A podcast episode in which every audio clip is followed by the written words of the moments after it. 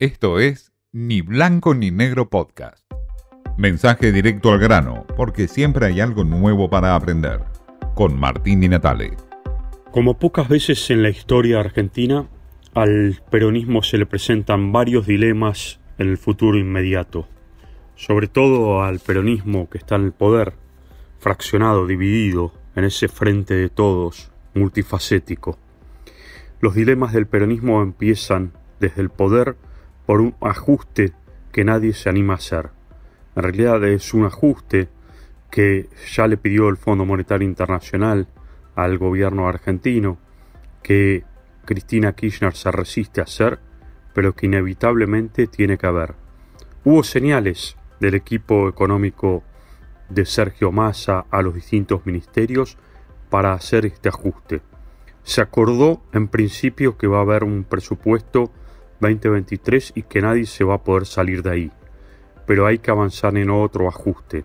También es el ajuste de las tarifas, que muy pocos se animan a hablar hasta ahora.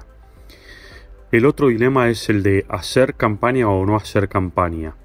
Siempre tiende el peronismo a hacer campaña permanente con la gestión de gobierno. Esta vez, tanto Massa como el resto del gabinete va a tener que evitar o cuidarse de hacer campaña en un momento electoral donde la crispación social es muy, muy fuerte y hay una imagen negativa de la dirigencia en general muy elevada, empezando por la del presidente Alberto Fernández. El otro dilema es evitar las internas, cosa que es permanente en el peronismo. Cristina Kirchner ahora permanece callada, observa, mira detenidamente qué es lo que hace Massa, trata de evitar un cuestionamiento, pero por lo bajo hay golpes internos. Sigue habiendo una tensión entre Alberto Fernández y Cristina Kirchner, entre Massa y Alberto Fernández. Las distintas facciones del Frente de Todo se dibujan en una pelea que no tiene fin, pero hay que evitar hacer campaña y evitar internas. El otro dilema es la de un presidente débil como es Alberto Fernández. Las últimas encuestas dan que tiene un 75 a un 78% de imagen negativa. Es un presidente altamente debilitado. Extraño en una Argentina, donde el presidencialismo es moneda corriente e historia crucial para gobernar un país.